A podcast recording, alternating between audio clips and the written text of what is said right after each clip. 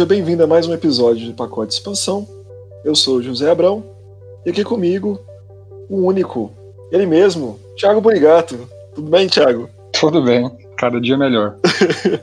este é o nosso terceiro episódio gravado remotamente, então, novamente, já peço desculpas por qualquer ruído, ecos, barulho de motocicleta e criança gritando na rua que você Miadas de gato. Sim, também. E cabelo rangendo também cadeira rangendo, tudo isso, todos esses sons ambientes, né, que deixam a gente mais o conforto do lar, né? E aí, Thiago, qual que é o tema do nosso programa de hoje? Hoje vamos falar sobre games baseados em filmes, é, adaptações diretas ou não tão diretas assim, e vamos tentar descobrir o que, que saiu de bom desse tipo de, de produção nos últimos anos, que são raridades, né? Sim, sim. Bom, como sempre, antes de entrar no nosso assunto principal, o que você está jogando? O que, que você jogou essa semana? Olha, para ser bem sincero, que eu tenho jogado mesmo ainda Animal Crossing. Mas eu também voltei a jogar umas partidinhas de, de Mario Kart, Mario Kart 8, Deluxe, do Switch, que é, acho que eu já comentei, foi no episódio de, de remakes e remasters, se eu não me engano, né? Acho que foi. É, e Cara, eu não consigo imaginar Mario Kart ficando melhor do que isso, assim. Uhum. Do que fizeram no, no 8. Bom, é, é o que eu já achava isso no, no 8, quando ele saiu pro Wii U, aí depois eu achei que não conseguiriam fazer melhor, eles conseguiram fazer melhor pro Switch. Agora quero ver o que, que eles vão arquitetar daqui pra frente.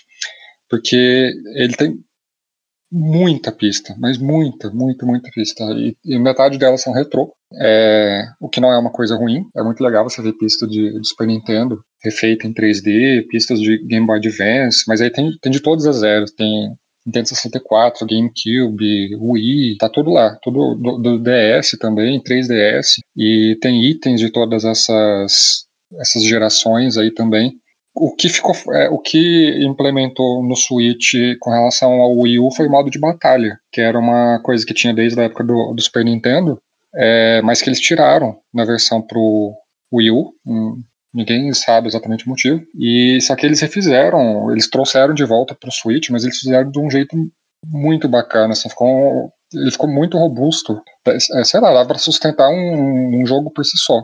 Não, talvez esteja exagerando um pouquinho. Uhum. Mas de qualquer uhum. forma, não foi só uma, um agradinho, assim. Eles fizeram, eles tiveram bastante empenho. Inclusive, é, no último episódio a gente estava falando a respeito do, dos amigos, do Sonic, essas coisas. É, o jogo tem suporte aos amigos, então você consegue usar as roupinhas dos personagens que você tem e, e usar no seu Mi, que é o seu, seu avatar no jogo. E um desses avatares que você consegue usar é o do Sonic também, inclusive. Uhum. Mas aí, claro, amiibo, o amiibo dele, aí você usa, ele ganha uma roupinha, que é bem bonitinho, é, que eu não tenho, mas infelizmente. Mas é outra inclusão do Sonic no mundo da, da Nintendo, que é, a gente pode ver nos dias atuais, uma coisa impensável 20 anos atrás. Sim, né? Foi um programa muito legal de fazer. Eu espero que os nossos ouvintes tenham gostado também. Sim, foi bacana. Bom, da minha parte, eu, como prometido, terminei Final Fantasy VII. O veredito é uma nota alta, talvez um 8,5, igual eu tinha falado, eu gostei bastante. Gostei muito do final, o polêmico final, finalmente vi qual que é e, e gostei, não tenho nada contra. Eu também vi, eu não joguei, mas eu não resisti e fui ler Mas assim, eu achei interessante, né? não, não, vamos entrar aqui em detalhes, mas achei interessante o, o twist que eles, que eles deram. Né? Eu tô pensando aqui em quanto que pode desagradar os mais puristas, mas até então, o que eu vi de reação do pessoal, ninguém, ninguém chiou, não. Do que eu vi, né, na minha bolha, pelo menos. Não achei, não encontrei ninguém achando ruim, não. Hum. Até que abre muitas possibilidades, mas enfim, continua dizendo o que você achou do jogo. Não, eu gostei bastante.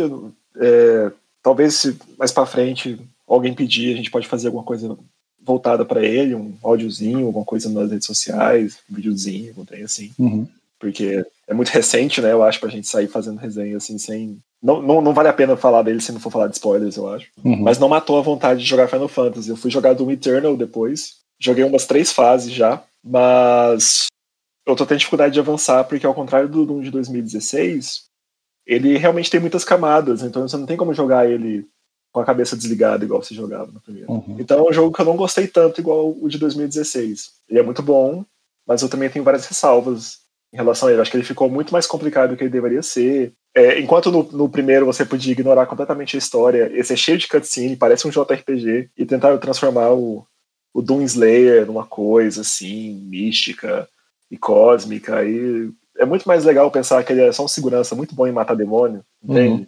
Aí tem muitos aspectos assim desse do Eternal que eu não curti muito, mas ainda é Doom, ainda é um jogo frenetiquíssimo.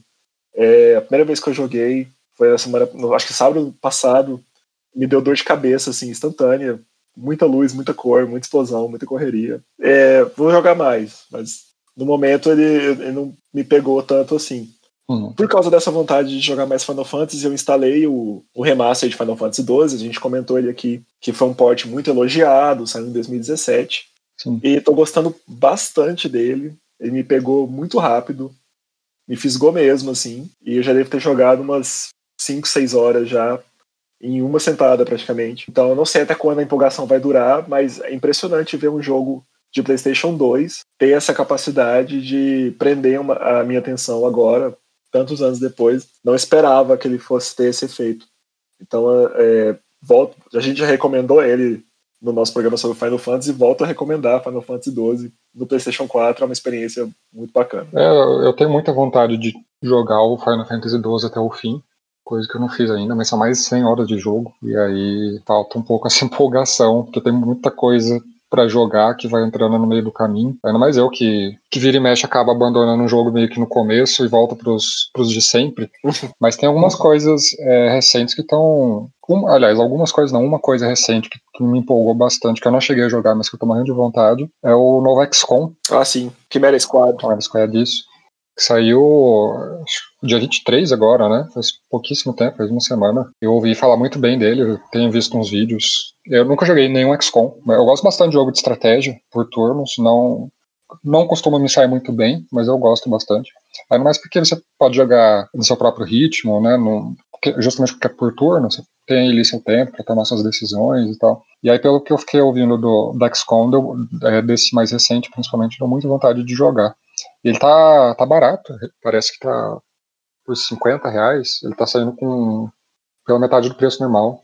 A não ser que essa promoção já tenha acabado. Aí já deve ter voltado para casa dos 100 reais. Eu tô um pouco na sua, nesse mesmo barco que você. Eu tenho o XCOM Enemy Unknown e eu tenho o XCOM 2. Peguei ambos nessas promoções aí. Uhum. E ainda não comecei nenhum deles. Mas tenho muita vontade. Aí eu fico até meio incomodado de ver novos lançamentos da franquia sem ter jogado os anteriores. Eu meio que fica até me deixando por fora de propósito, sabe? Uhum. É, mas não, mas eu, é, então, eu soube um pouco da, da história do Chimera Squad, justamente porque eu, eu tava lendo a respeito, tava ouvindo alguns podcasts falando sobre ele também. É, então ele dá continuidade ao que aconteceu no 2, mas ao mesmo tempo ele não é um jogo, como eu posso dizer, assim, de grande escopo. Então, ao mesmo tempo que ele continua a história, é, dizem que ele é um, um excelente, uma excelente porta de entrada porque ele tem algumas mudanças na jogabilidade que torna ele mais acessível, mais fácil de você entender as mecânicas e tal. Então acho que eu começaria por ele, apesar de que cronologicamente ele ser o mais, mais recente. Eu acho que eu tenho algum XCOM, eu tenho tanto jogo no meu Steam que eu assim que eu comecei a, que eu comecei a usar o Steam, tudo que promoção que aparecia, principalmente jogo indie, eu comprava é comprar aqueles Humble Bundle, Humble Indie Bundle. Uhum. Então eu tenho muita coisa no meu Steam que às vezes eu nem lembro que eu tenho. Aí eu vou dar uma olhada na biblioteca e falo, cara, eu tenho esse jogo, né? Eu lembrava. E aí, se eu não me engano, eu tenho o primeiro lá. Tem que dar uma conferida. Mas às vezes dá pra matar à vontade enquanto eu não, não compro esse mais novo.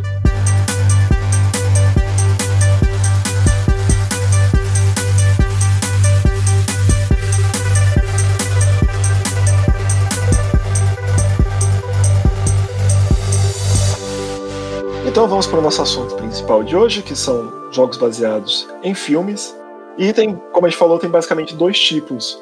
São jogos que são puramente baseados em filmes, que saíram muitos anos depois desse filme ter sido lançado, ou que são uma sequência espiritual ou uma frequência. Assim como temos também os tie-ins propriamente ditos, que são jogos que são lançados junto com os filmes, material de divulgação, e que geralmente são horríveis. Uhum. Acho que a grande diferença é essa. Geralmente os jogos baseados, por ter essa vantagem de que eles têm a obrigação de dar lucro, eles são tendem a ser bons jogos. Enquanto os tie-ins, como eles não têm obrigação nenhuma, eles costumam ser meio ruins. Então temos essas duas listas aí. Qual que você gostaria de começar primeiro? Vamos falar sobre os tie-ins, então, que são os que eu tenho mais familiaridade. Beleza. A gente tem uma listinha aqui deles. Tem algum que você quer é seu favorito, que você jogou, que você quer começar por ele? Bom, é, acho que aqui da lista, os que eu mais tenho familiaridade são é, o Rei Leão e o Aladdin. Eu joguei muito desses jogos baseados em filme, justamente na época do Super Nintendo. Aí, passada essa fase, até porque caiu muito a, a quantidade de, de, de jogos tains, né, com, com filmes. Então eu, eu tinha muita familiaridade com esses da, da época do Super Nintendo, especialmente os da Disney. Então eu joguei muito o Rei Leão, joguei muito Aladdin, joguei Pinóquio também, que é um que pouca gente lembra, mas que também não era tão bom. Tarzan. É, Tarzan eu, eu lembro de ter jogado, mas eu também não tenho muita memória dele. Mas tem vários, tem Mowgli também. Mas o, o, o que o pessoal mais lembra são principalmente o Rei Leão, e o Aladdin. O Rei Leão é um, ele é chamativo, digamos assim. Ele é bem colorido, as animações dele são muito bonitas para a época do, do Super Nintendo. Se eu não me engano, ele é, ele é de 94, né? O Super Nintendo é 94, sim. É, e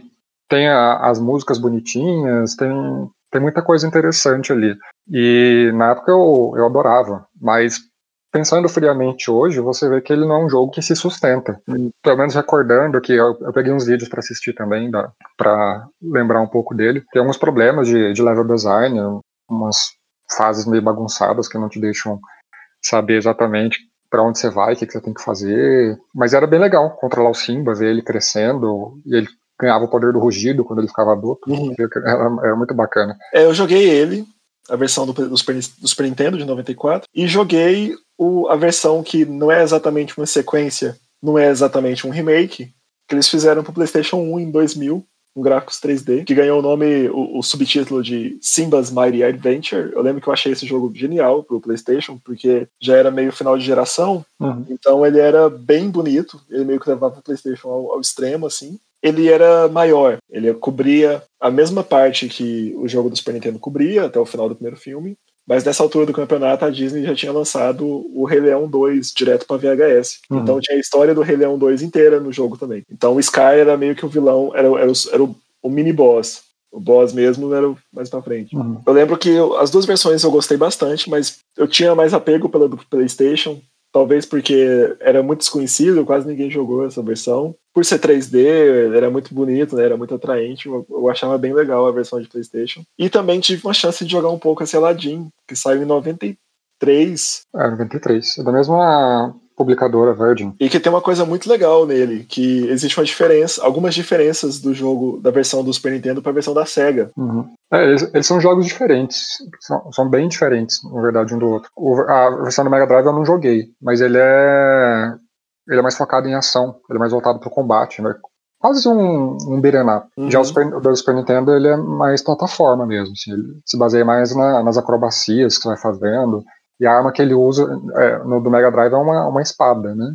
Sim. No, no, Super Nintendo ele luta com maçã. Ele taca maçã nos Sim. adversários. É, eu tenho a impressão de que eu vi mais coisas sobre o Aladdin no Mega Drive do que no Super Nintendo. Eu lembro que a abertura dele era muito icônica no Mega Drive. Uhum. É, pra quem não jogou, a hora que aparece o slogan da SEGA, tem o gênio, e o gênio atira para cima com tipo essas armas de, de competição. Uhum. E no que ele atira para cima, ele acerta o Iago e o Iago cai.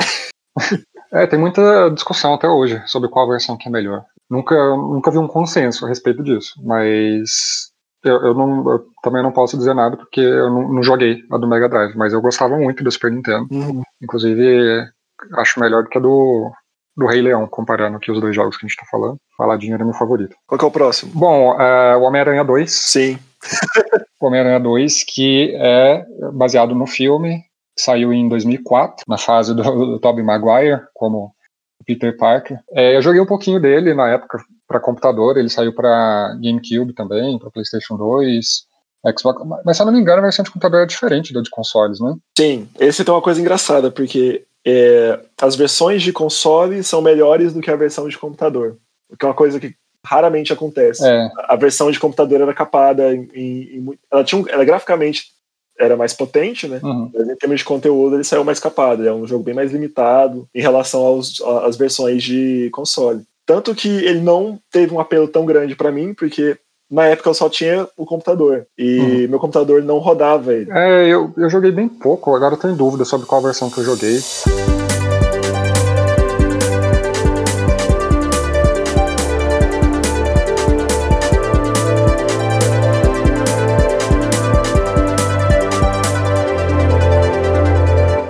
Eu quero falar do a adaptação do Retorno do Rei, que saiu dois, em 2003, Uhum. e a, o tie-in de King Kong, de 2005. Reza uma lenda de que esses jogos são bons, a pedido do próprio Peter Jackson, que o Peter Jackson joga videogame e sabia dessa má fama de jogos de, baseado em filmes ser ruim, e que ele, sempre quando ia ter os tie-ins, ele, ele mesmo pedia, ó, tem que ser bom. eu não sei até que ponto essa lenda é verdade, mas fato é que eu joguei os dois, zerei os dois. O Retorno do Rei de 2003 eu joguei no computador. Os dois, na verdade, eu joguei no computador. E o Retorno do Rei ele é, ele é talvez um dos mais estranhos dessa lista, porque explica, falando aqui como que é o jogo, você não vai falar, pô, mas não tem nada de bom nesse jogo. Não, tem- não vejo por que ele seria bom. Porque ele adapta parte das duas torres e de O Retorno do Rei, os filmes, Uhum. com um gameplay que é beat'em up. Sim, eu- Então não faz muito sentido. Mas é divertidíssimo. Você joga com diversos heróis, principalmente o Gandalf e o Sam, se eu não me engano, são quem você mais joga. uhum. Naquele negócio de Streets of Rage mesmo, de acumulando combo, fazendo ponto. Aí com esses combos e pontos você tem todo um sistema de upgrade que você libera outros combos. Acho que tem como conseguir mais vida. É bem maneiro. As, as, as fases são bem extensas. Uhum. Tem vários filmezinhos, né, várias cutscenes em FMV que, tran- trans- que muda do gráfico do jogo pro filme, do filme pro gráfico do jogo.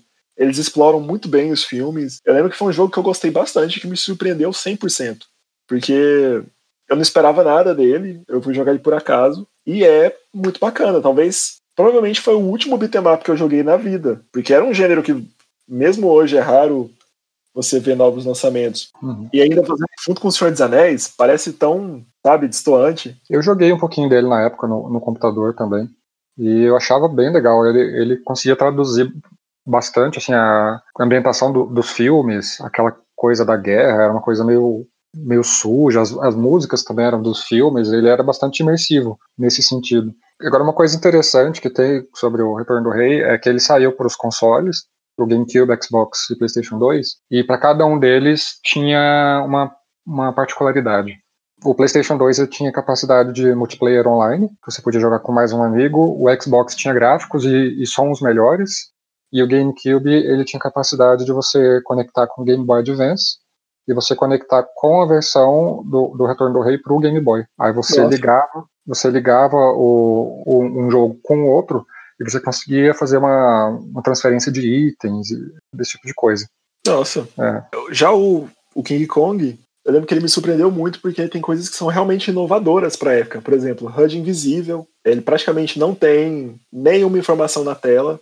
Lembro- e ele é dividido em também dois tipos de mecânica, né? Você jogava em primeira pessoa com um dos membros, o personagem do. Se o nome do ator, mas com um dos personagens da expedição. E aí nessa parte é um jogo de tiro. Você atira nos monstros, foge dos monstros, dos dinossauros e tal. E na outra parte você é o próprio King Kong, descendo o cacete nos dinossauros, inclusive tem aquela batalha, boss- aquela boss fight com o tiranossauro. Só que eu gostava muito mais da parte de tiro em primeira pessoa, porque ele era quase um, ele era quase um jogo Lovecraftiano. Você era quase feito de papel, morrer era muito fácil. As fases eram bem difíceis, tinha, uns- tinha alguns monstros muito resistentes. Tinha isso de não ter HUD, então às vezes até mirar era difícil.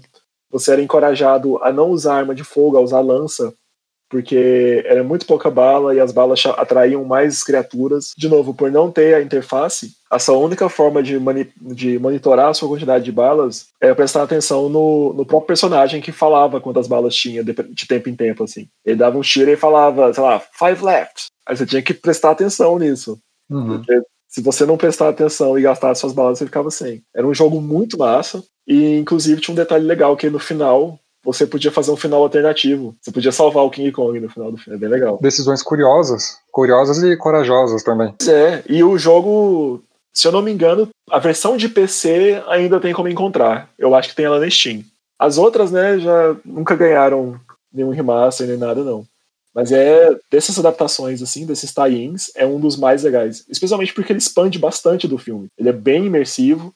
E, de novo, a gente tá falando de um filme de três horas, ele consegue crescer em cima disso. Uhum. Então, a- é uma questão, assim, que o tie-in é quase mais legal que ver o filme. É quase mais legal jogar o King Kong do que assistir o filme. É bem maneiro.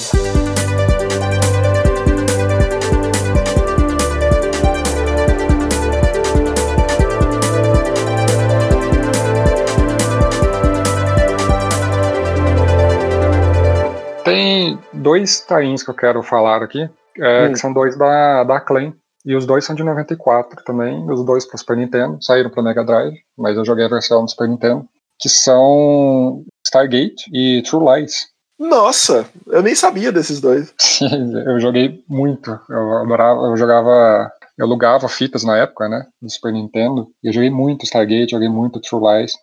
O Stargate, ele é um side-scroller, mas ele é, ele é de ação, é um, um jogo de tiro, e você joga com o personagem do Kurt Russell. Uhum. E, e ele se passa num mundo que, que é semelhante ao, ao, Egito, ao Egito Antigo. Você vai enfrentar aqueles bichos que parecem Anubis, que parecem os deuses é, do Egito Antigo mesmo. E ele era muito bacana, assim, ele tinha algumas ceninhas, algumas conversas que você via, e aparecia a cara do, do Kurt Russell, a cara dos atores do filme mesmo, com a, com a fidelidade que o Super Nintendo permitia. Mas é, é, o jogo era legal, você encontrava munições, você encontrava armas melhores no meio do caminho, e ele usava metralhadoras, ele tacava granadas, tinha algumas fases que ele andava de nave, que ele pegava uma nave dos, dos alienígenas, dos inimigos, e ele tinha que abater outros é, as outras naves. E o jogo ele tinha algumas missões para você para você cumprir como se fosse é semelhante ao estilo que a gente vê hoje de, de side quests. Uhum.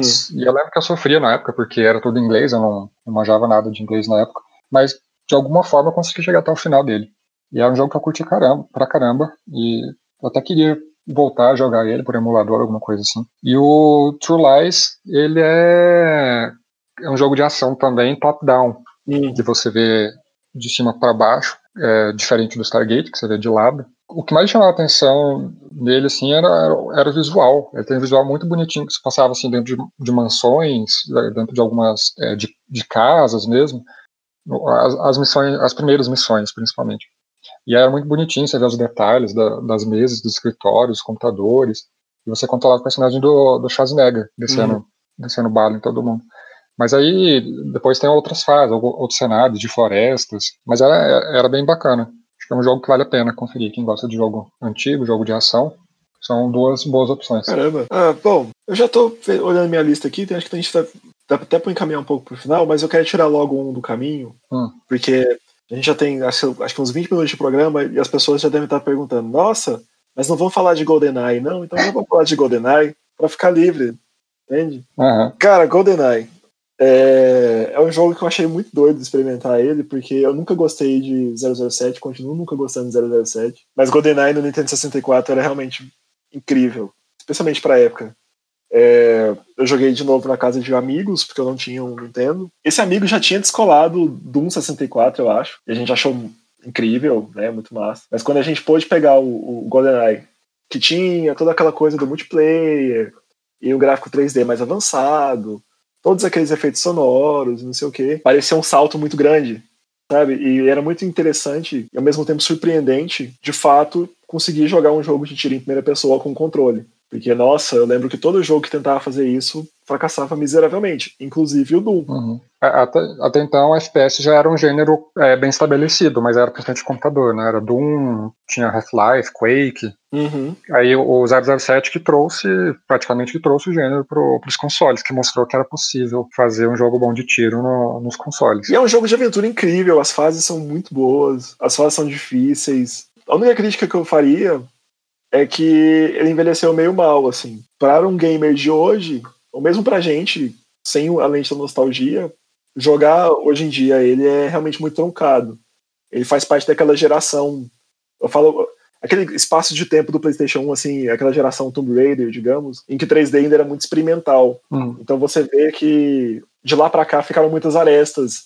Pra gente, na época, era muito natural jogar o jogo daquele jeito. Uhum. Mas hoje, com toda a evolução que teve, é, eles perdem o fator de replay porque é uma experiência estranha agora. Então é a única coisa que eu acho meio ruim. É, hoje em dia ele é um jogo bem feio até, né? Todo quadradão, mas na época até os gráficos deles era muito bom. Eu digo pelo gameplay mesmo, que para nossa experiência hoje, ele foi pioneiro, sim, sim. mas essa mesma tecnologia evoluiu tanto que ele chega a ser truncado demais. Ah, não, é, eu entendi que você estava falando da questão da jogabilidade, mas é porque até hoje, se você for analisar os gráficos, eu, eu pelo menos, quando fui revisitar, eu achei bem, bem feião. Falei, nossa, a gente achava isso máximo na, naquela época. Mas o o principal do GoldenEye era o multiplayer. que foi o que fez ele né, tomar virar assunto em todas as rodas de, de conversas na época, que eles você conseguia é, controlar vários personagens. E tinha alguns modos de, de jogo para você jogar com seus amigos. É,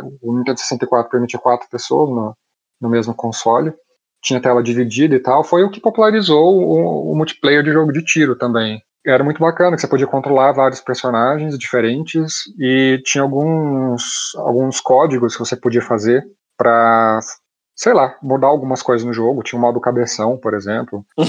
Aí tinha, tinha o modo que um, o jogador é, conseguiu uma arma de ouro que ah, matava ah, com um tiro. Tinha muitas coisas. E foi é, o modo multiplayer que foi né, o, o, o principal chamariz para o jogo e foi colocado de última hora. Ele não, não quase não foi implementado.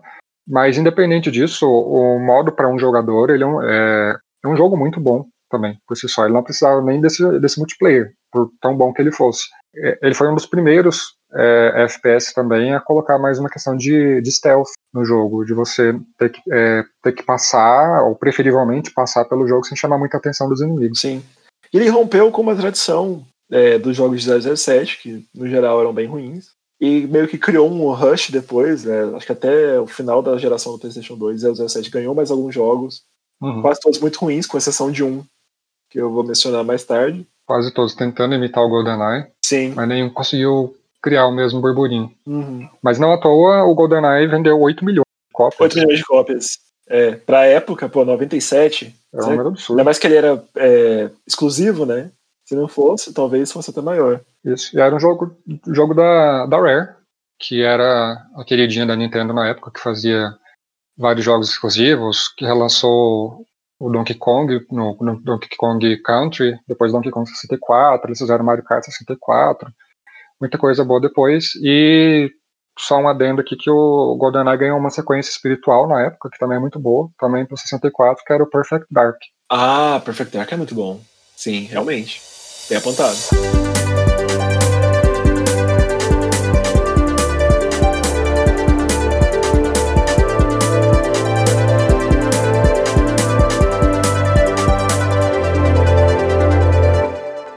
Então, para encerrar, tá aí.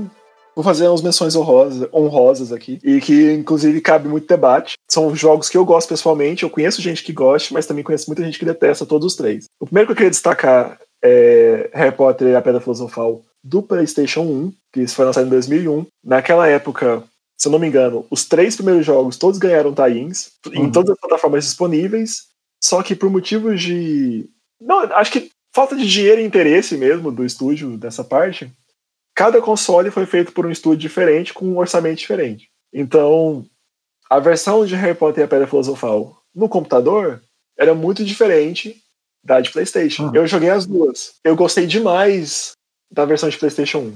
A versão de PlayStation 1, ela toma muitas liberdades, ela tem um estilo visual e artístico extremamente específico, quase não parece adaptado do filme, porque eles pegam o visual geral do filme constroem em cima dele, eles se inspiram em outros artistas conceituais ligados ao filme, com coisa que nem chegou a, a, ao, ao, ao, filme. Tem muito conteúdo adicional, como, por exemplo, o Pirraça tá no jogo, coisas assim. Uhum. E é um jogo muito divertido de aventura. Ele é difícil, vai chegando mais pro final, ele começa a ficar bem chatinho. É dele que saiu, embora a versão do PC também tinha, aquele minigame de quadribol com o campeonato de quadribol inteiro, e ele é tão bom que ele depois ganhou um spin-off só de quadribol. Cara, é engraçado, porque é um jogo de aventura, mas ele lembra muito um RPG.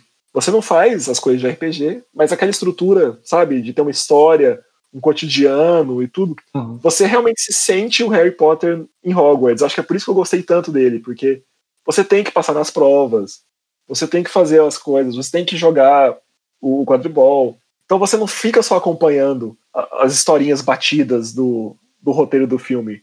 Parece que você realmente está vivendo aquela aventura. Então, é uma versão muito legal e que eu gostei muito na época. Conheço muita gente que ama essa, essa versão. Mas, de novo, é um tie que saiu pro PlayStation 1 no finalzinho da vida do PlayStation 1, lá atrás, então conheço pouca gente que jogou. É, tinha muitos colecionáveis, que era muito legal também. Então, assim, se você que estiver nos ouvindo jogou essa versão, dá um salve, porque é um, é um jogo que, que eu acho que valia muito a pena.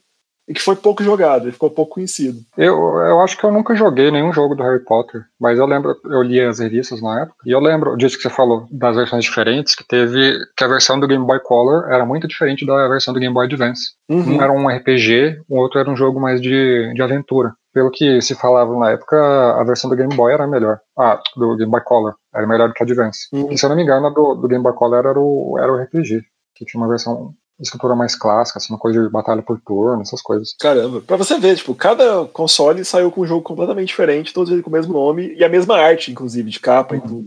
Então, assim, confuso. Muito confuso. O outro que eu queria mencionar, As Crônicas de Riddick, que ganhou um jogo em 2004, que é o Escape from Butcher Bay, e que ele é meio que tá em sequel, prequel, é uma bagunça. A história, o jogo é curto, eu acho que ele tem tipo é, ele precede o primeiro filme da, da franquia. É, acho que é isso, ele passa antes do Eclipse Total, né? E se você não conhece o Riddick, pode continuar sem conhecer. É uma série de filmes horríveis do Vin Diesel. Se eu não me engano, ele tem um, todo um engajamento artístico e criativo na série, ele é muito fã. E, pá, Sim, tipo, eu lembro, eu lembro que ele falava que esse Eclipse Total ia ser o Hobbit para os outros filmes dele, da, das crônicas de, de Riddick. Pra você ver o nível de, de engajamento que ele tinha, chegar a fazer essa comparação ele entra nessa mesma categoria do, do Peter Jackson, que também reza a lenda que ele é bom porque o Vin Diesel pediu para ele ser bom, sabe? Uhum. Ele é um jogo de tiro muito excelente pra época, assim, ele tá ali pau a pau com 2004, né? Uhum. E eles fizeram uma escolha muito interessante na época também, que eu não lembro que engine que eles usam, mas eles usam uma, stand, uma engine bem flexível. Você podia jogar ele no low, em quase qualquer computador, ele rodaria suave, e não seria tão feio, ele ia rodar ok? Ou você podia ter um computador high-end e rodar ele no máximo e ele ia continuar muito bonito. Então ele era um jogo que era muito bom, que era acessível e que estava à altura dos seus concorrentes na época. Ele uhum. é realmente um jogo de tiro tão bom que tem muita gente que eu conheço que jogou e gostou muito na época e não tinha a menor ideia que tinha a ver com o filme. Uhum. Eles até se referiam, tipo, ah, aquele jogo do Vin Diesel, porque né, era muito fácil reconhecer que o Reed, que era o Vin Diesel. Né? É, e tinha dublagens também. As, as dublagens também eram, eram elogiadas. Ele usava bem uma, a, a questão do, do escuro também, para o personagem se esconder. Tinha uma, muito de stealth no jogo, e ele usava bem essa questão do escuro, do personagem conseguir enxergar no escuro. Fiquei bem interessado, pareceu um jogo bacana. Ele é um jogo mais ou menos fácil de achar hoje em dia. E que ele sim, eu, tenho, eu acredito fortemente que ele sobreviveu bastante bem ao tempo. Se você não, não conhece, nunca chegou, nunca chegou a jogar, ele vale a pena e que, e que 100% entra nessa categoria de jogos que são melhores do que o filme. Porque acho que o Vin Diesel já deve ter feito uns 3 ou 4 Riddicks nessa altura. E não tem um que presta. Uhum. São todos horríveis, horrendos. Mas o jogo é muito legal. Tem tudo isso que você falou. Ele é bom para dar tiro, ele é bom de história, ele é bom de sombra, ele é bom de gráfico. Então, assim, ele é, ele é um projeto muito redondinho para um filme que ninguém se importa, sabe? Então, é... então ele é muito interessante. Esse jogo do Riddick saiu depois do primeiro filme, embora a história se passe antes, mas o jogo saiu mais ou menos na mesma época do segundo filme. Então, se você tinha pegado o bonde andando no Riddick, era uma pura confusão. Porque você tinha o segundo filme no cinema e o jogo que passava antes do primeiro filme. Uma maravilha. E para encerrar, eu queria comentar agora desse um que sem dúvida alguma o jogo é melhor do que o filme, que é o filme de X-Men Origins Wolverine, Saiu em 2009 para Xbox 360 e PS3. Eu joguei no Xbox. De novo, o jogo tem pouquíssima coisa a ver com o filme. Ele tem alguns pontos narrativos em comum, mas a maior parte do jogo é o próprio jogo. Ele é extremamente violento, muito gore, muito sangue, o que é muito engraçado, porque o filme era censura 12 anos, né? Uhum. Então o filme não tinha violência gráfica nenhuma, enquanto o jogo é um banho de sangue total. É, o Wolverine, conforme ele vai tomando dano, ele vai perdendo um pedaço do corpo, você começa a ver o metal embaixo da pele dele. É horrível. E ele também chamou muito a minha atenção na época, é, assim como o jogo do Senhor dos Anéis, por estar inserido em um gênero que não se fazia mais tanto jogo. Ele é um jogo de aventura estilo clássico, misturado com beat'em up. Ele é como se fosse um pitfall misturado com outra coisa. Então, assim, ele tem muita plataforma, puzzle, e um foco muito grande em combate, combo, é, upgrades. Não, upgrades eu não lembro se tinha agora. Minto, não, não lembro direito dessa história. Mas eu lembro que essa história de fazer um combo direito, ter puzzle e desafios, assim, era para todo lado. E tinha muita batalha com o chefe, os chefes eram muito legais.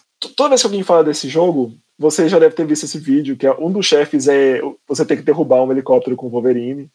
e você derruba esse helicóptero com o Wolverine, é, é incrível. Então, assim, é um jogo que muita gente nem lembra que ele existe, ele caiu no esquecimento quase tanto quanto o próprio filme, mas ele é um jogo excelente. Ele tira muita vantagem dos gráficos da época, embora ele tenha sido lançado bem ali, né, no, no começo da praticamente da, da geração. Ele é muito interessante, eu acho que para quem é fã de Wolverine, para quem é fã de X-Men, porque ele ignora o filme praticamente em tanta coisa e expande tanto em cima do, do que, que o filme poderia ter sido, uhum. que acaba virando uma coisa muito mais interessante.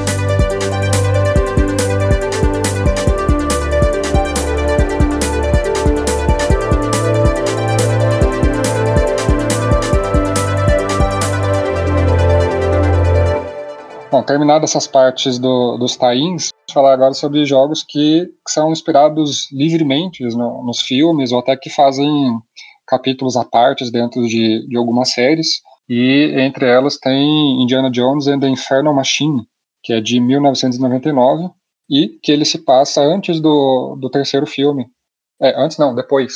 Que até então era o último filme também. Era um jogo de, de aventura que saiu para computador. Depois ele saiu para o Nintendo 64, uma versão melhorada, que foi a versão que eu joguei. Era um jogo bacaninha na época. Hoje acho que as pessoas não. Quem está acostumado com os jogos de hoje não vão se divertir muito. Mas na época ele chamava atenção, tinha um visual bonitinho, apesar de das limitações do Nintendo 64. Tinha uma pegada meio Tomb Raider, aquela coisa aventuresca de você passar por várias ambientações diferentes. Ele passava por vários países diferentes. Mas assim, o que mais chamava atenção na época é que os personagens eram dublados, que não era tão comum na época, ainda mais no, no Nintendo 64. E ele tinha uma história que podia se sustentar como filme em si.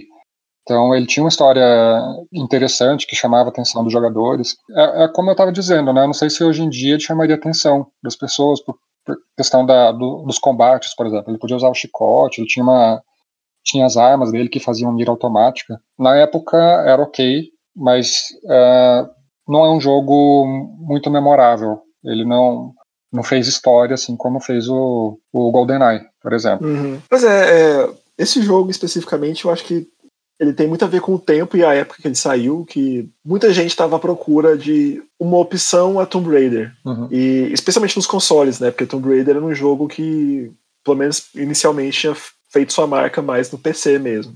Poxa, é até você, é engraçado você pensar como é que ninguém pensou em Indiana Jones antes, né? Uhum. Esse jogo, na verdade, eu acho que nessa geração ele é o segundo ou terceiro, mas ele é o único que ficou lembrado, assim. Indiana Jones eu acho que é um IP muito mal aproveitado nos games. A gente podia ter muito mais jogos de Indiana Jones. É, talvez agora que Uncharted dominou o cenário de aventura, inclusive para cima de Tomb Raider. Talvez não, né? Mas eu vejo como uma oportunidade muito perdida. E eu queria abrir o parêntese para lembrar do jogo de 92, o Indiana Jones e The Fate of Atlantis, que eu não cheguei a jogar, que é um jogo point and click, uhum. mas que é muito conhecido, é muito famoso. Ele tá, toda, toda vez que tem um top 10 de jogos point and click, tem esse jogo feito pela LucasArts. É, os dois são da LucasArts, né? Até hum. o Inferno Machine. Então, para você ver, assim, que já foi, já fez muito sucesso, já foi explorado. Eles tiveram um tie do Indiana Jones e o Tempo da Perdição em 1988, que também fez sucesso. Então, eu só fico meio frustrado de não ser um IP que é tão aproveitado, assim, porque saiu jogos bacanas já, é um personagem bacana. Fico meio triste de não ver mais jogo de Indiana Jones por aí. O outro jogo que eu falei que era legal de 007 sem ser GoldenEye saiu para GameCube de todas as plataformas em 2006, que é From Russia with Love. É uma adaptação direta do filme de 007, com conteúdo adicional também. Tem mais história, tem mais missões, tem a peculiaridade de que muitos dos atores voltaram para se redublar, inclusive o Sean Connery. O Sean Connery dubla o 007 nesse, nesse jogo, o que dá uma sensação muito esquisita, porque você tem um, o Sean Connery de 30 anos na tela e o Sean Connery de 70 fazendo a voz dele, então rola uma destoada. E é um jogo incrível, muito bom pra época mesmo, assim. Ele é um jogo de aventura quase tradicional, mas que traz algumas, alguns elementos interessantes, principalmente é, stealth, muito stealth, se você quiser. Se não quiser, você pode chegar metendo bala em todo mundo. Tem essa desvantagem, mas que pra época funcionava bem, da mira automática. Ela funcionava razoavelmente bem no, no contexto do jogo. Tinha um modo multiplayer local e acho que também tinha online, que fez um sucesso razoável na época, porque o multiplayer só tinha vilão. No multiplayer você não tinha como jogar como 007. E eram só vilões, eram vilões de vários filmes, não eram os vilões só do From Russia With Love. Era bem bacana. E é um jogo que, infelizmente, caiu mais ou menos no esquecimento, assim. Mesmo quando as pessoas estão falando sobre os bons jogos de GameCube, pouca gente conhece ele. Tô olhando aqui, ele saiu pro PlayStation 2, Xbox também e pro PSP. Caramba! Então ele era da, da EA. Ah, então entendi. Agora, agora tá explicado. mais ou menos na mesma época saiu o Poderoso Chefão pro PlayStation 2. E aí eu sei que teve outros ports, inclusive ganhou uma versão até para Xbox 360 e PlayStation 3. Uhum. E que ele meio que ele meio que pega um pouco essa onda do sucesso que o From Russia with Love teve. Porque o From Russia with Love foi um jogo que ninguém esperava que fosse fazer sucesso. E aí, quando ele fez, começou a rolar um monte de jogo, de, de, de jogo baseado em filme de uma vez, assim. Eu lembro que dois que chamaram atenção na época foi o Poderoso Chefão uhum. e Scarface. E depois de Scarface, a Rockstar fez Warriors. Mas desses todos, os que eu acho que vale a pena mencionar é o From Russia With Love e o Poderoso Chefão. O Poderoso Chefão ele só tem uma coisa bizarra que é, eles não queriam botar você para controlar nenhum personagem, então você cria o seu personagem. Você é um personagem inserido na máfia. Uhum. E aí você acompanha os acontecimentos do primeiro e do segundo filme, se não me engano. Surpreendentemente, é um jogo muito bom, especialmente do PlayStation 2. Sim, e a história do jogo, inclusive, complementa o filme, né? Ele ele supre algumas algumas lacunas. Ah, não são bem lacunas, mas ele ele se complementa ali na história dos filmes. Sim. E eu, eu, eu elogiei a versão de PlayStation 2, na verdade, porque na época mesmo sendo final de geração, eles fizeram alguns milagres tecnológicos, assim. Ele é um jogo muito bonito, muito bem feito para o período que ele foi lançado. Uhum. Ele não é, assim, um Final Fantasy XII, nem um Shadow of the Colossus, entendeu? Mas o que a gente estava acostumado a ver naquele momento, ele é um jogo muito rebuscado até. Ele tem, ele tem, ele até arrisca, porque ele tenta recriar várias cenas do filme uhum. usando os gráficos do jogo em vez de usar cutscene cutscene convencional, digamos. Sim, e vale ressaltar que o jogo é malquisto pelo próprio Coppola. ele não queria que o jogo fosse feito, mas muita gente também não queria que o Poderoso Chefão 3 tivesse sido feito, mas estamos aí. Coppola, né? O Coppola é difícil, mas enfim. é um jogo legal, muito bacana, e que assim como o From Russia With Love também não ganhou nenhum port, nenhum remaster, ficou naquela geração. Hum. Mas se você tiver um PlayStation 2 dando sopa aí, eu acho que vale a pena experimentar.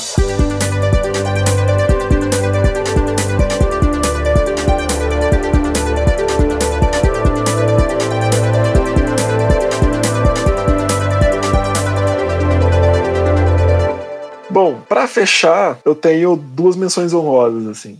Eu acho que eles têm que estão mais ou menos no mesmo patamar. Uma é o Ghostbusters, que saiu em 2009 para PlayStation 3 e Xbox 360, e que agora acabou de ganhar um remaster para as novas gerações, e que é tão bom, mas tão bom, que o Dave Aykroyd é apaixonado pelo jogo, ele deu várias entrevistas falando tanto que ele ficou satisfeito com o resultado. Ao contrário do Coppola. Isso. E que nas palavras dele, esse jogo é o terceiro filme que nunca existiu. Uhum. Ele acha que ele realmente preenche essa lacuna narrativa. Ele tem a dublagem de todos os, todo o elenco original vivo, inclusive do Bill Murray, que é a pior dublagem do mundo, porque o Bill Murray estava zero interessado em fazer essa, esse negócio. Você, de novo, também tem alta inserção, você vive um, um quinto, quarto, um quinto caça-fantasma no grupo. E que é um jogo muito legal e também surpreendeu todo mundo. É um game que ninguém esperava nada dele quando ele foi lançado originalmente. E que fez tanto sucesso que agora acabou de ganhar esse port. Eu recomendo fortemente pegar o port.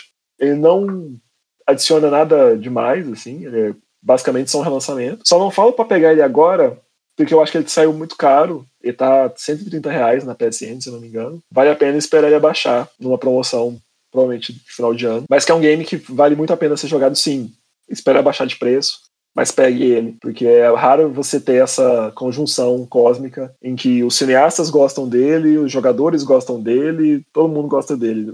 Isso nunca acontece. Uhum. Vale a pena. E para finalizar, um que já é dessa geração, que é Alien Isolation, e que também é outro game que surpreendeu muito, porque ninguém esperava nada dele. Alien, desde Alien vs Predador original, lá de 2001, não estava saindo bem no mundo dos games. O último jogo que tinha saído tinha sido Alien Colonial Marines, que é conhecido no mundo inteiro como um dos piores jogos já feitos. Ele tá quase no patamar de ET.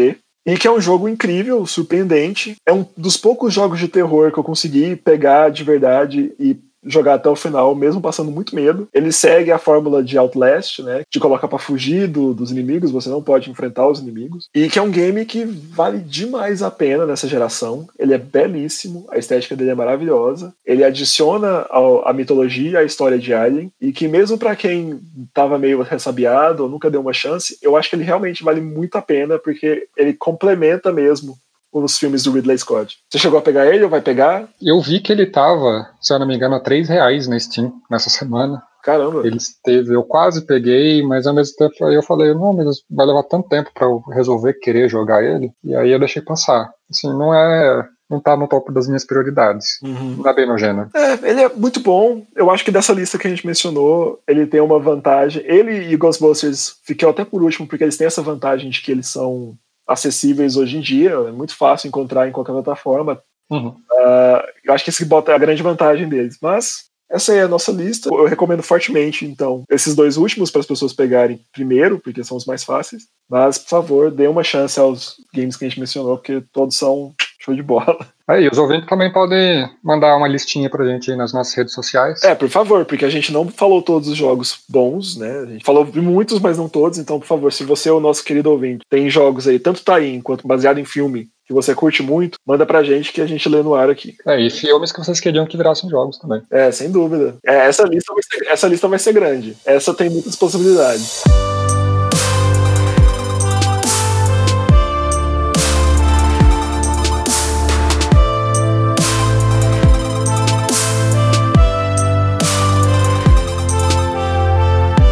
E o pacote de expansão dessa semana vai ficando por aqui. Espero que vocês tenham gostado. Novamente, peço desculpas por qualquer problemas técnicos que a gente possa ter tido.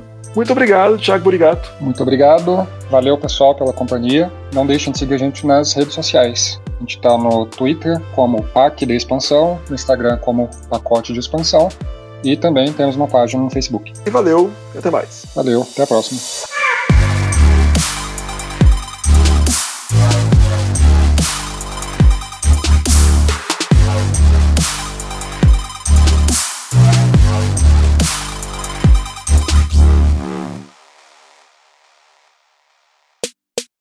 Este podcast é produzido e editado pela Elis Studios.